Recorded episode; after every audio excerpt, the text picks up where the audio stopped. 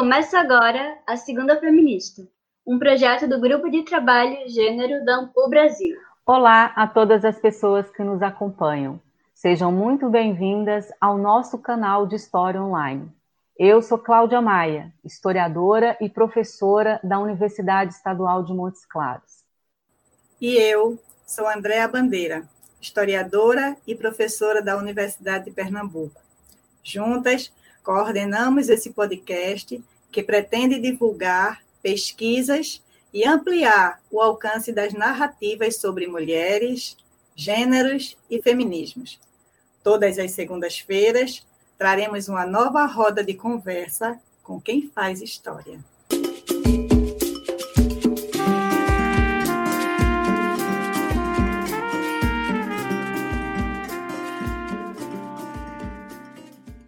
Por muito tempo, prevaleceu na historiografia brasileira sobre a família colonial o estereótipo generalizado do homem dominador e da mulher submissa e dominada.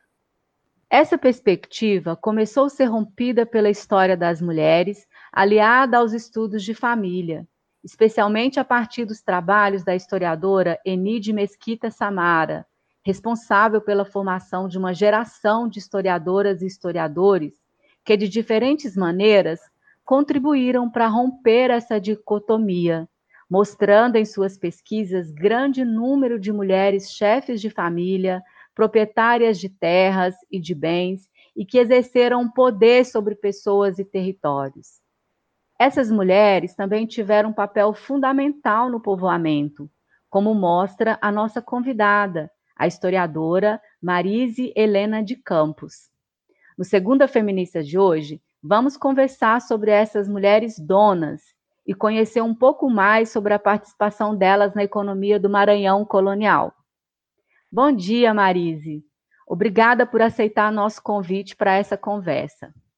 Marise é professora da Universidade Federal do Maranhão e coordenadora do GT Estudos de Gênero da AMPU do Maranhão. Marise, antes de começar, Fale um pouco mais sobre você e sua trajetória acadêmica para as pessoas que nos acompanham. Sim, bom dia, Cláudia, bom dia, Andréia, bom dia a todas as pessoas que podem nos acompanhar a partir de agora.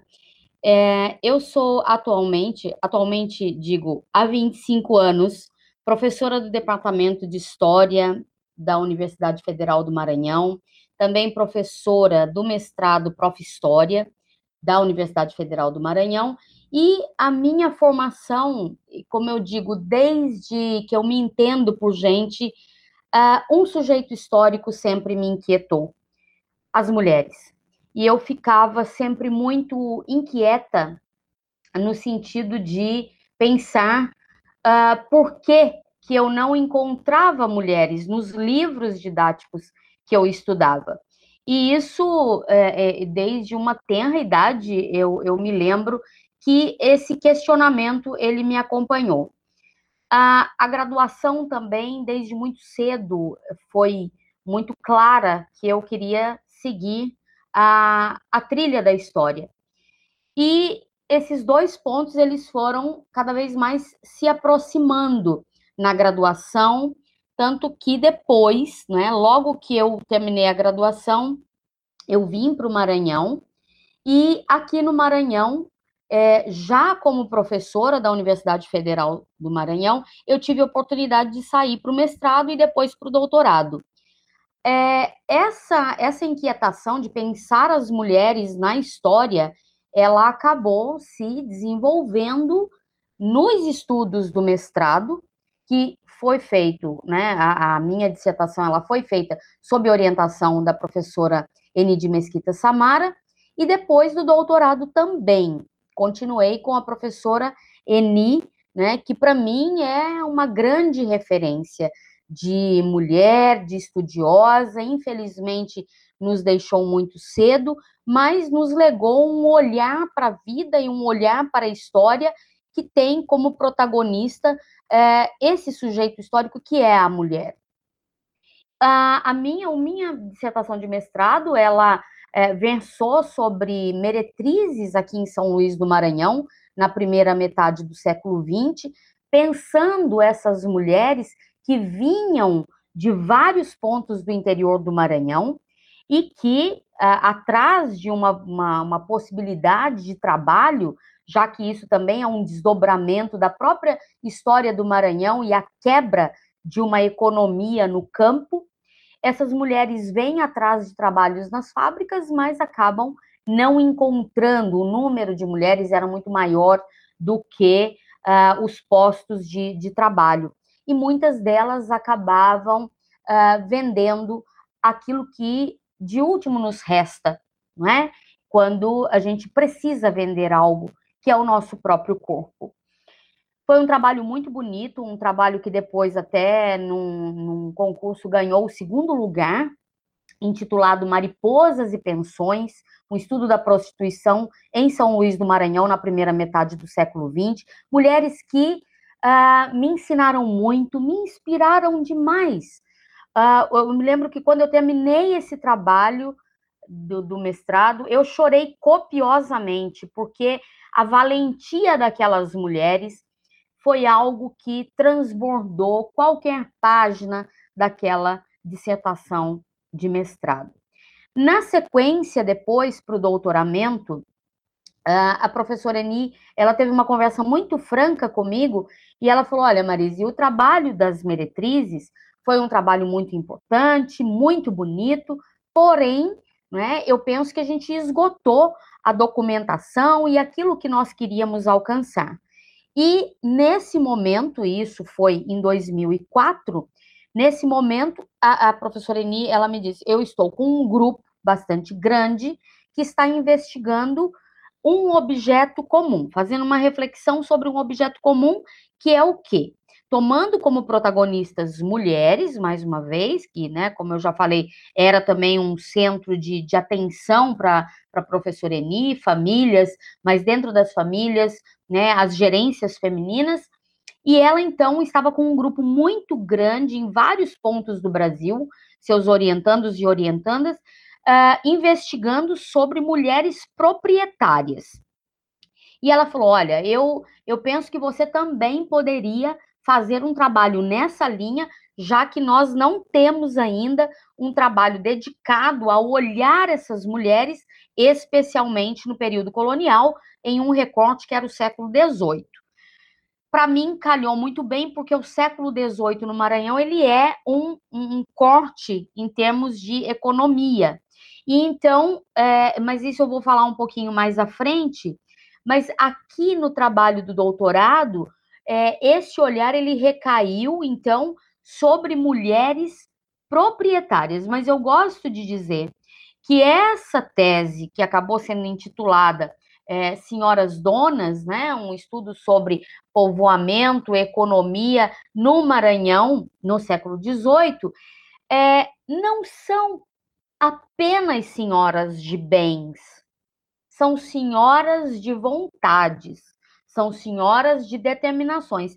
E mais uma vez, aquelas mulheres, é, e eu trabalhei um rol de 250 testamentos para tese, Uh, esse, essas mulheres, essas 250 mulheres, elas confirmaram para mim e também nos outros locais de estudo, os colegas também chegaram a esse a, a alcançar este mesmo este mesmo dado. Essas mulheres no leito de morte, elas driblaram uma uma determinação, uma lei pombalina e fizeram o imperativo das suas vontades. Então, para mim, mais uma vez, essas mulheres, estamos falando de 300 anos atrás, essas mulheres, elas mostram que muito diferente do que a historiografia coloca de passividade, de não entendimento do seu círculo, do seu ambiente, pelo contrário, me parece que aquilo que está na determinação dos testamentos, que é a voz delas que está ali, mesmo que escrito por um escrivão, mas a voz delas ecoa muito alto ali dentro, mostrando com todas as letras que elas sabiam dos bens que elas tinham, elas sabiam o que significava deixar bens para outras mulheres, elas sabiam exatamente das suas vontades. Então, há para nós, né, para mim particularmente, nesse estudo, uma grande quebra de paradigmas que congelam, que colocam as mulheres em uma moldura, que ingessam e que colocam como subservientes, seja de maridos, de filhos, de pais, seja de qualquer tutela masculina.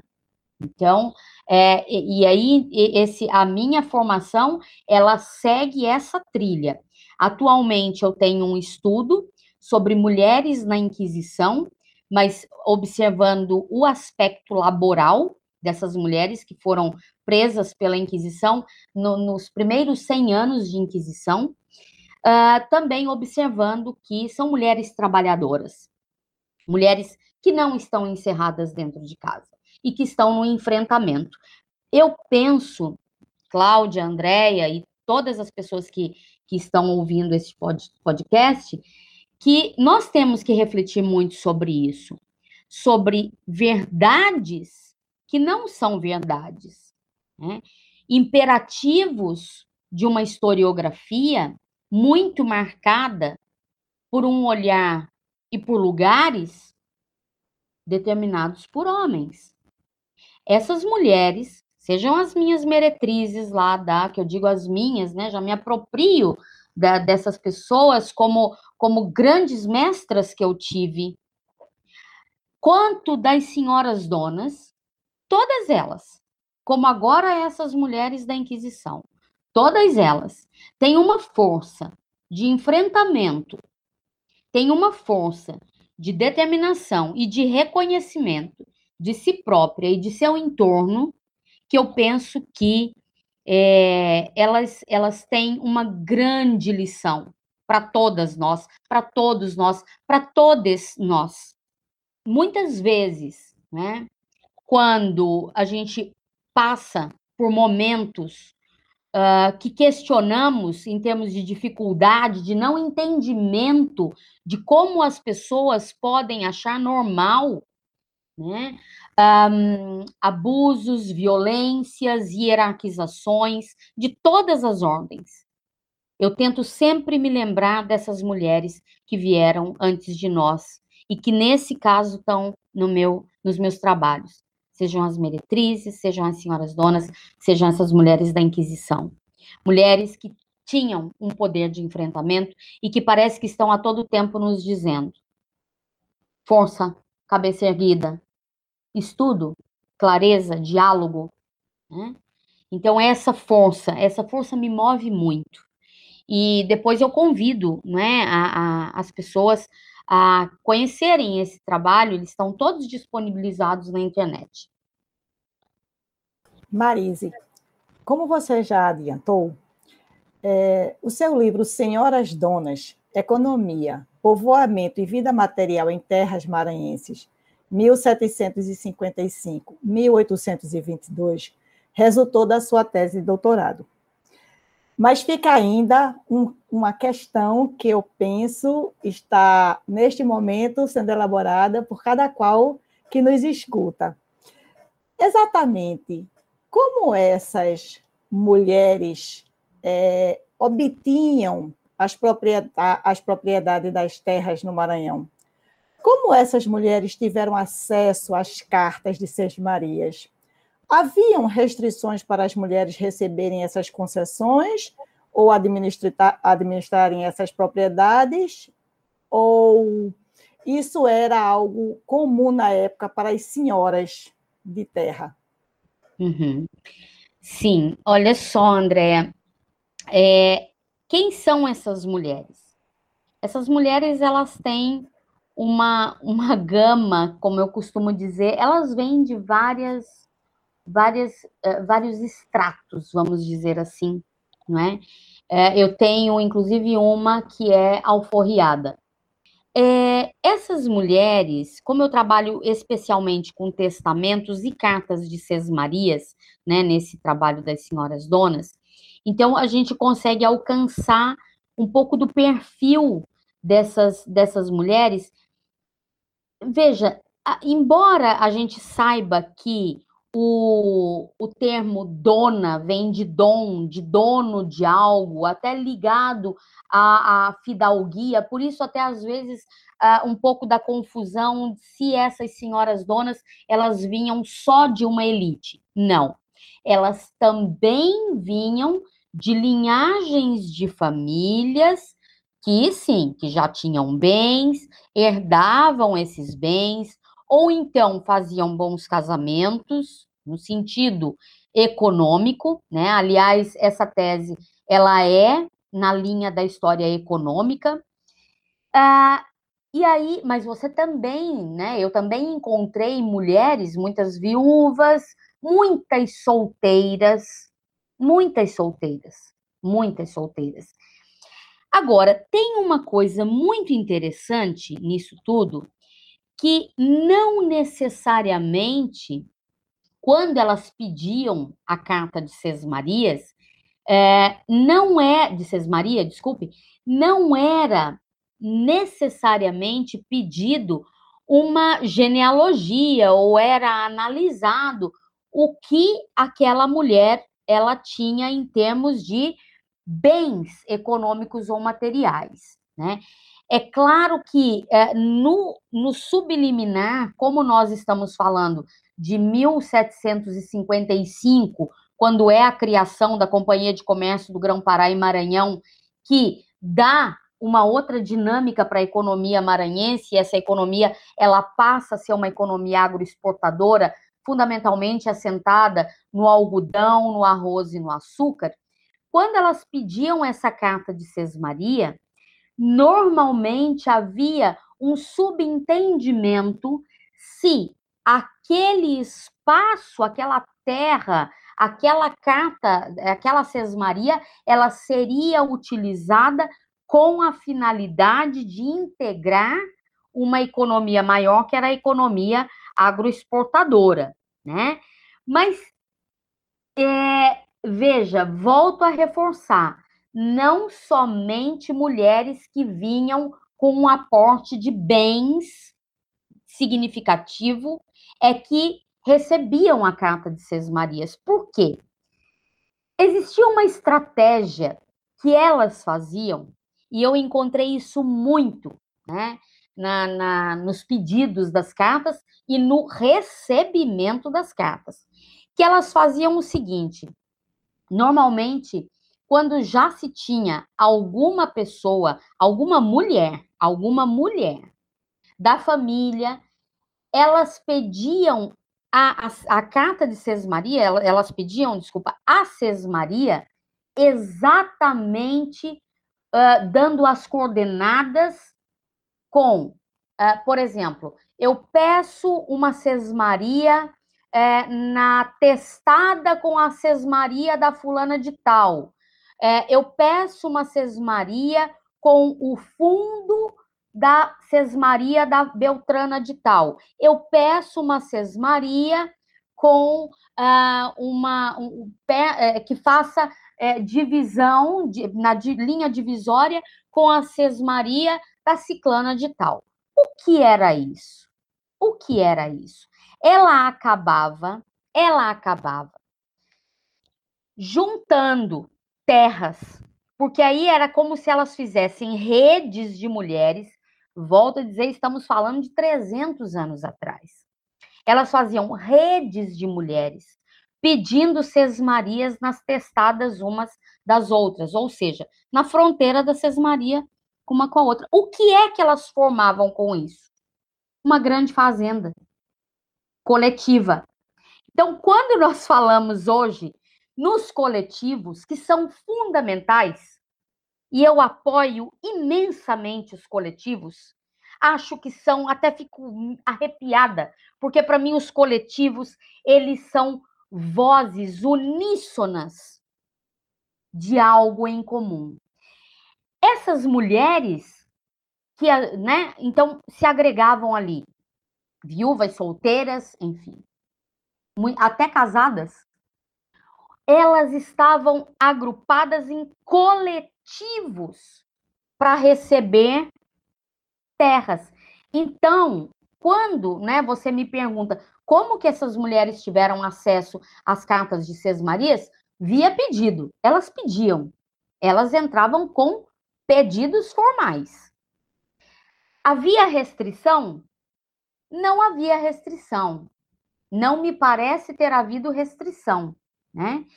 Até porque muitas delas recorreram a essa estratégia que eu disse de formar, né, de pedir Marias nas testadas, nos fundos, nas linhas divisórias com outras mulheres. E elas mesmas administravam essas propriedades que acabavam sendo propriedades de produção. E aí eu digo também que alinhado a esse acesso à terra, essa terra ela seria de propriedade dela a partir da, da carta de Sesmaria, né, num grande coletivo. Eu estou, né, eu tenho a posse, vamos dizer, dessa faixa de terras, dessa Sesmaria, porém, a Sesmaria do lado é da minha irmã, ou da minha afilhada, ou da minha neta. Então, esse coletivo que vai se fazendo é um coletivo administrado por um coletivo de mulheres. Estamos falando no século XVIII. Por isso que eu volto a frisar que é uma quebra de paradigmas. E, isso mostra o quanto que as pesquisas em história, elas são, as pesquisas em geral, a ciência em geral, ela é muito importante para que sejam descortinados cenários bastante diferentes de cenários ilusórios. São cenários reais, não cenários ilusórios, não cenários discursivos, querendo né, alocar lugares e, e, e papéis. Não. Quando a gente vai para as pesquisas, como eu fui para as pesquisas dessas senhoras donas, o que emergiu ali tanto dos testamentos quanto das cartas de, cartas de. São mulheres, no caso das cartas de Sesmarias, e muitas delas fizeram testamentos, mulheres que se agruparam muitas vezes em coletivos que e transformaram né, os seus pequenos pedaços de terra em grandes pedaços de terra, em fazendas produtivas sob as suas administrações. É, Marlise, é, você falou que eram pequenas porções de terras que depois elas conseguiram ampliar. É, qual a, a, o tamanho médio dessas propriedades que eram concedidas? E eu queria que você falasse também um pouquinho mais sobre essas mulheres sesmeiras, né, essas mulheres proprietárias de terras que você pesquisou. Acho que você traz uma grande novidade ao pensar essas redes de solidariedade feminina aí do século XVIII, né? E uhum. principalmente porque é mais comum na historiografia que essas proprietárias, em outros lugares onde aparecem mulheres é, administrando grandes glebas de terras, né, essas mulheres donas, em geral são mulheres é, viúvas, né? que na uhum, ausência própria, o próprio trabalho da ENI mostra isso, são mulheres viúvas ou mulheres casadas que o marido sai né, na, nas bandeiras, etc., e ela comanda é, a propriedade. E aí você traz uma grande novidade que são as solteiras também como proprietárias. Então, eu queria que você falasse um pouco mais sobre essas mulheres que você pesquisou. Muito bem. Bem, é, veja só, Cláudia, o, existe um, um padrão da, da, das sesmarias de um tamanho, né, das sesmarias.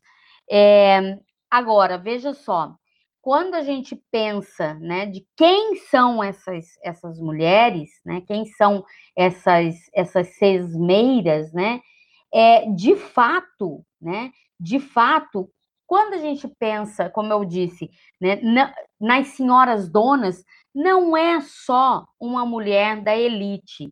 Né?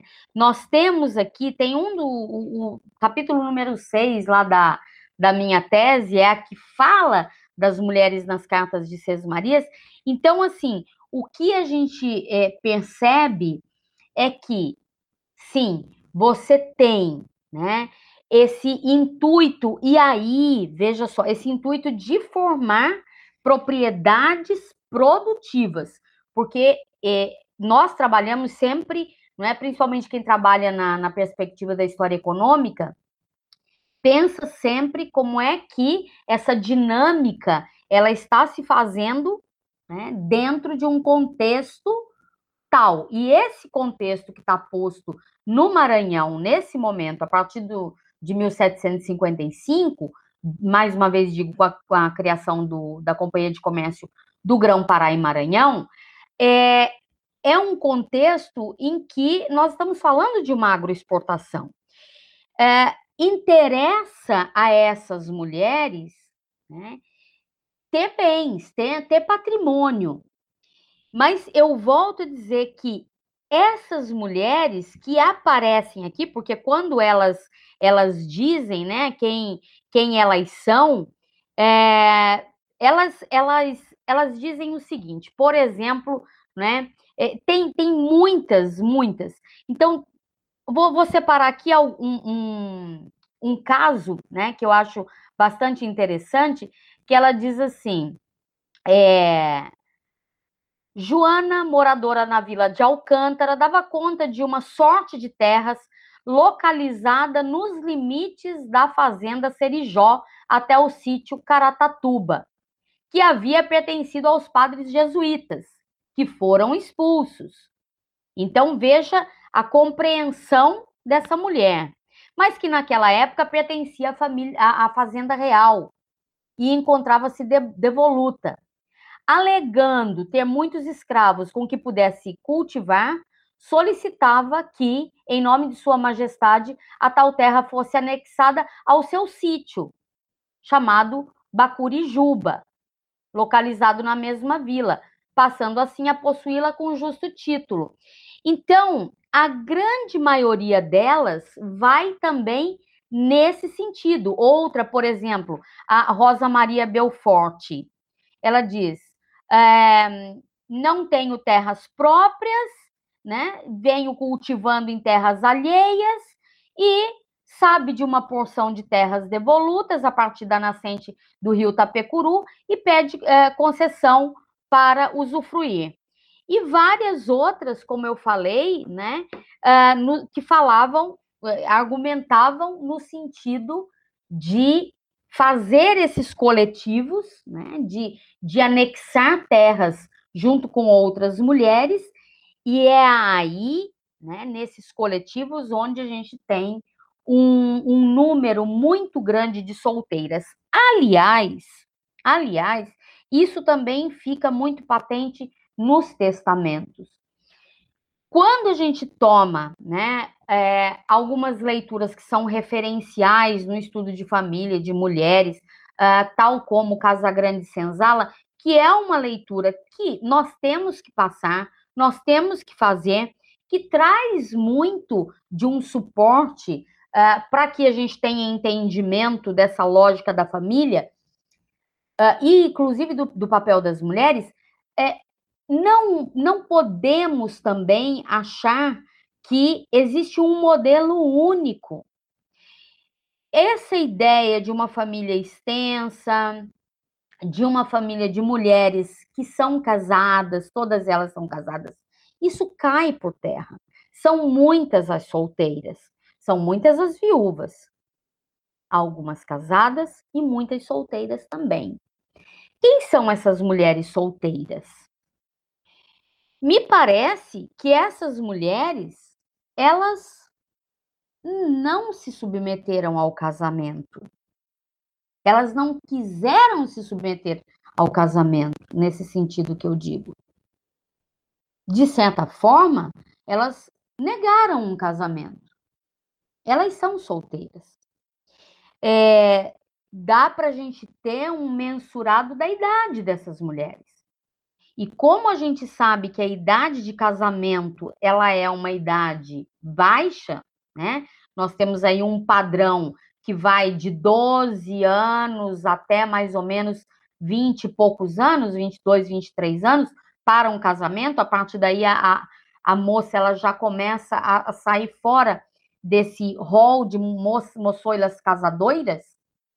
Então, é, é, isso falando de uma elite, né? Isso falando de uma elite. Então, me parece que moças da elite também não seguiram a linha do casamento.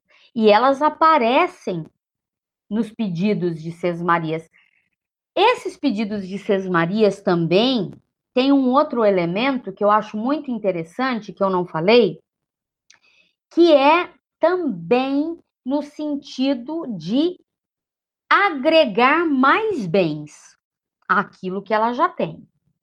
Então, quer dizer, é, esse agregado de bens também é uma compreensão do valor que a terra possui, seja para cultivar o arroz, o algodão, que era o principal, a principal economia, uh, ou também o açúcar, ou mesmo gado, né? Porque há também, a gente sabe, o cultivo do, a, do gado, a, a cultura do gado, desculpa, a cultura do gado. Então, há uma compreensão do, do valor do, dessa terra, inclusive para um agregado de bens. Então, a gente encontra essas solteiras, e, e essas solteiras, como você falou, quando a gente pensa, bem, mas quem são essas mulheres? Interessa-me a mim saber quem são essas mulheres. E mais uma vez eu volto, assim como essas que estão testando. Na verdade, como eu digo, muitas vezes é a sesmeira que também está testando, né? Que também está deixando o seu testamento. Essa mulher, ela sabe o que ela está fazendo. Ela não está com nenhum homem atrás dela dizendo o que ela tem que fazer, né? Ela, ela vai e ela entende o que é fazer este que eu estou chamando aqui, né? De um coletivo de sesmarias. Ah, o tamanho das sesmarias não é né, um tamanho, é, é, não é uma porção de terras né, que, que pudesse, é, a gente falar, não, é, é um tamanho é, que se assemelha a um tamanho que a gente possa mensurar como uma, uma fazenda, né? São, são terras, né? Que, na verdade, elas normalmente elas têm por volta de 6 mil metros quadrados, 6.500 metros quadrados, mais ou menos. Então, assim, não é uma imensa né, extensão de terra como a gente pode uh, pensar. Por isso, e, e se a gente pensa numa economia agroexportadora, que é um volume muito grande, que tem que ser produzido, nós entendemos o que essas mulheres elas querem quando elas querem agregar né, a sua sesmaria, que tem por volta aí, né, como eu falei, é, é, de, de seis é, 6 mil metros uh, quadrados, 6.500 metros quadrados, né? Ou como se falava na, na, nas cartas de Seis Marias, né? Mais ou menos, mais ou menos entre 5, uh, 10 alqueires, mais ou menos. Esse era um, um, um padrão, né? Esse era um padrão, mas né, se a gente pensa em termos de uma economia agroexportadora, isso, é, esse tamanho de terra, ele era pequeno, mas quando agregado com mais duas, três sesmarias, elas faziam uma extensa fazenda. Agora, quando a gente conjuga esse dado com os dados dos testamentos, que a gente vê que é, esse para mim é o ponto chave lá nos testamentos quando o grosso dos testamentos, a maioria dos testamentos, não só no Maranhão, né, nos outros é, é, espaços também que os colegas estudaram, São Paulo, Rio de Janeiro, Minas, Pará. O que se chega é que essas mulheres, como eu disse no início, no leito de morte, elas passam por cima de uma, uma lei pombalina. e elas determinam a maior parte dos seus bens, daquilo que era de mais valor, para outras mulheres, e não necessariamente filhas, para netas, para sobrinhas, para afilhadas. O que faz parte desses bens? Faz parte desses bens também aquele montante que ela tem naquela fazenda que ela acabou construindo com outras mulheres, né, quando se agregaram a Sesmarias. Né? Então, basicamente, é, é, nesse sentido, né? Quem eram essas sesmeiras? É, Marise, observando como essas mulheres receberam as sesmarias, inclusive tiveram acesso a ela, é muito diferente do que a gente imagina seja a realidade das mulheres há 300 anos atrás, enfim, durante todo o período colonial, por conta, inclusive, da nossa historiografia, que é, nega a participação mais ativa das mulheres, é, como essas mulheres contribuíram para o povoamento do Maranhão? Elas foram agentes colonizadoras e escravocratas?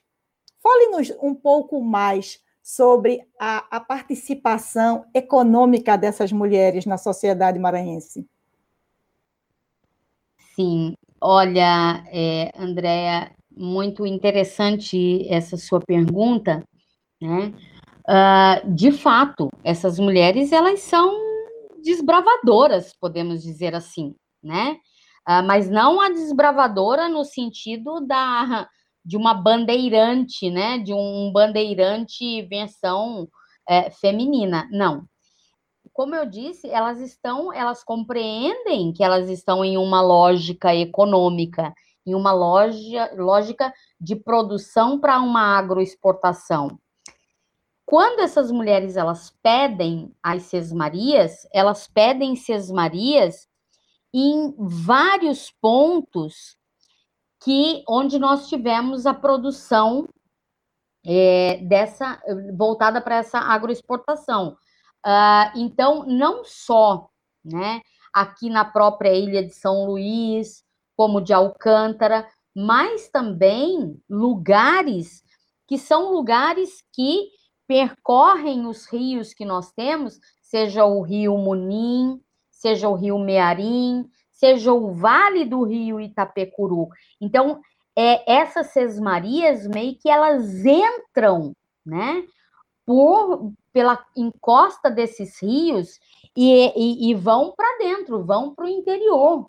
O interior, que quando a gente olha hoje o mapa do Maranhão, né, o mapa atual, a gente vê bem, né, o quanto que uh, uh, o Maranhão ele é grande, essas mulheres, elas acabaram também sendo muito responsáveis por esse desenho do Maranhão que nós temos hoje, porque elas, nos pedidos de Sesmarias, né, ou né, na, nas fazendas que elas administravam, de propriedades, ou os núcleos de produção que elas administravam, essas fazendas elas não estão necessariamente muito próximas do porto de São Luís, que era o porto de saída para, para Portugal, né? Então, nós temos, né, todo esse, é, é, esse percurso que segue a linha desses rios que são fundamentais para nós no Maranhão, né, que são rios de escoamento uh, até o Porto de São Luís, até a, a cidade de São Luís, e que, como eu falei, é o vale do rio do Itapecuru, é o vale né, do rio Mearim, é o vale do rio Munim, é o, o, o rio uh, Iguará. Então, assim, nós temos muitas delas que são mulheres que elas adentram, elas adentram o interior, elas não estão na cidade, né? Como, como se costuma também encontrar nas, na documentação, na cidade do Maranhão. Elas não estão na cidade do Maranhão. Elas estão entrando mata adentro, por assim dizer. Elas estão né, no desenho da agroexportação, elas estão buscando elas estão buscando lugares, locais para serem a, proprietárias dessas terras, mas que são locais que vão percorrendo é, distâncias cada vez maiores, né? E levando consigo, claro, essa lógica de uma unidade produtiva, que é uma unidade produtiva ligada a um contexto agroexportador dessa economia, fundamentalmente do algodão, do, do açúcar e do arroz. Agora, é claro que nós estamos falando de um período colonial, marcado né, pela infâmia da escravidão. Marcado pela infâmia da escravidão. Nós temos a base da escravidão. Muitas dessas mulheres são proprietárias de escravos? São proprietárias de escravos. Porque esses escravos, eles estão, né, nessa lógica de produção. Então, nós temos dois lados aí que eu acho também que a gente tem que observar. Não estou aqui mitificando nem heroicizando, não é isso, mas dando uma medida concreta de que nós estamos falando de 300 anos atrás, de mulheres que estão vivendo né, em locais em que são locais de produção uh, erguidos, claro, muitas vezes com mãos né, é, da escravidão, de escravos, de nossos antepassados escravizados, e abro um parênteses aqui para dizer que sim, que muitas delas eram eram mulheres escravocratas, tinham escravos, sem dúvida, tinham. Nós estamos falando nessa lógica né, mercantilista, nessa lógica de agroexportação, nessa lógica de agroexportação para uma metrópole, numa lógica de mercado, numa lógica que é, envolvia, como nós sabemos, a mão de obra escrava indígena, sem dúvida nenhuma, indígena. Não podemos achar que a mão de obra indígena ela deixou de ser utilizada pela lei da liberdade dos índios. Isso é, é, é, é fantasia. Mas nós sabemos também que um grande volume de pessoas, de seres humanos escravizados para trabalhar compulsoriamente, né, como escravos dentro de uma lógica de produção agroexportadora, como foi o caso da produção do algodão, do açúcar e do arroz, nisso tudo que eu estou falando.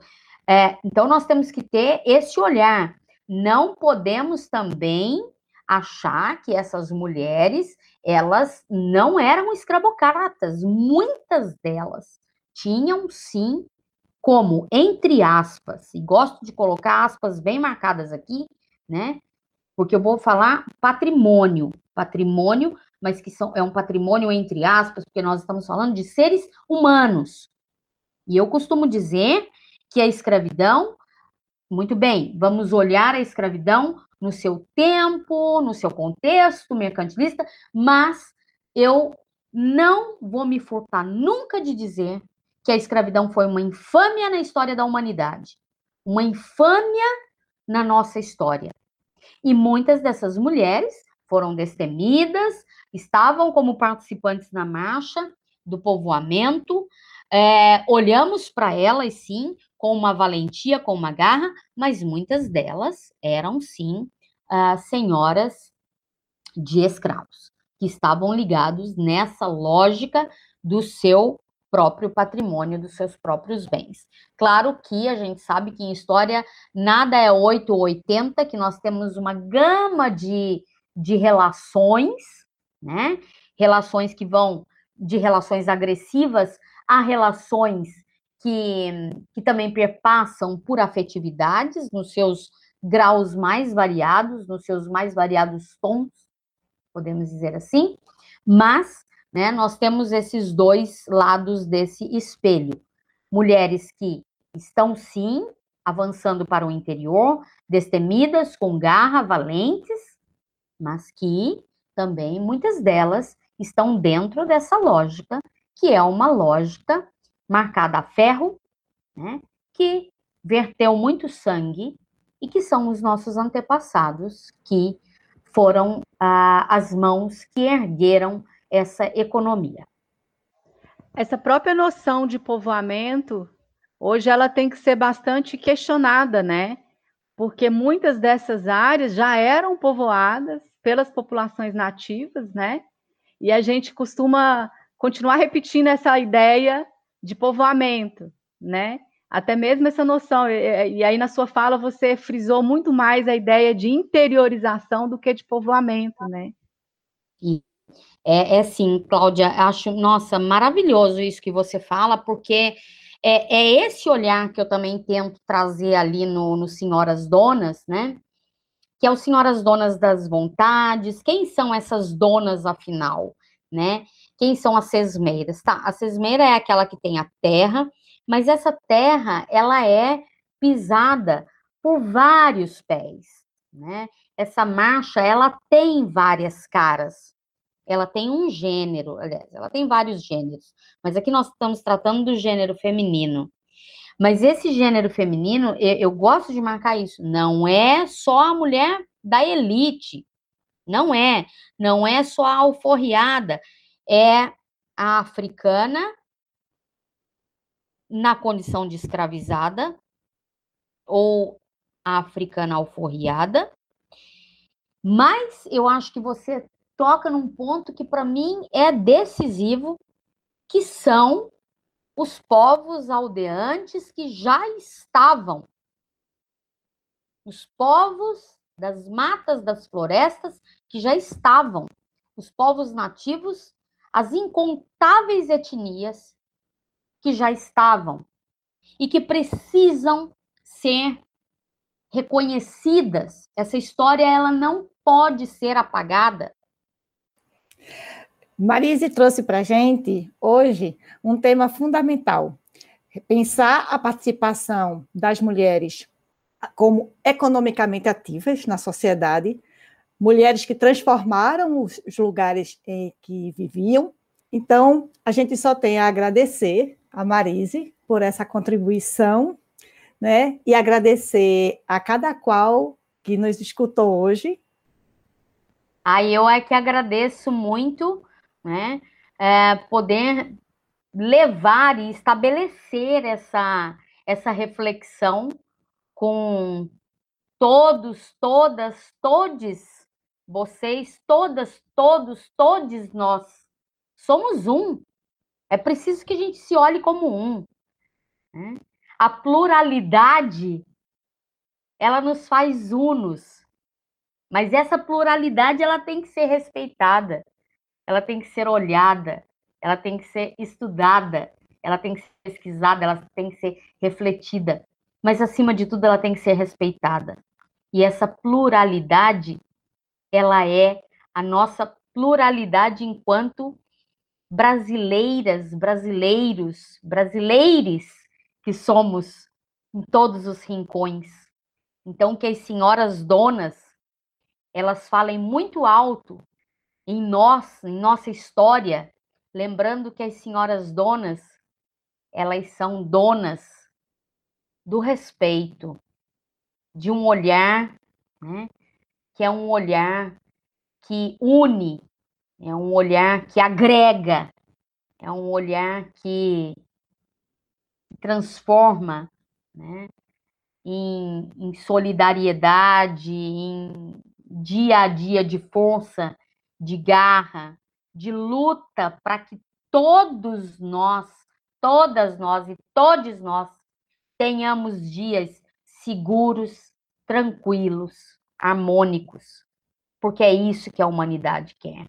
É isso que é, é para isso que a humanidade vive. Gente nasceu para brilhar, como diz a música. Obrigada, Marise, por nos fazer conhecer essas senhoras do Maranhão e por essa viagem também pela história do Maranhão. Bom, para conhecer um pouco mais sobre esse trabalho da professora Marise, sugerimos a leitura do livro que citamos aqui, Senhoras Donas, Economia, Povoamento e Vida Material em Terras Maranhenses, 1755 a 1822, que foi publicada em 2011 pela editora Café e Lápis. O livro também está disponível em e-book. Obrigada também a todos que nos acompanharam em mais esse episódio. Esperamos vocês na próxima Segundas Feministas. Até lá! Gostou do programa? Não esqueça de seguir nossas redes sociais e curtir esse episódio. Até a próxima!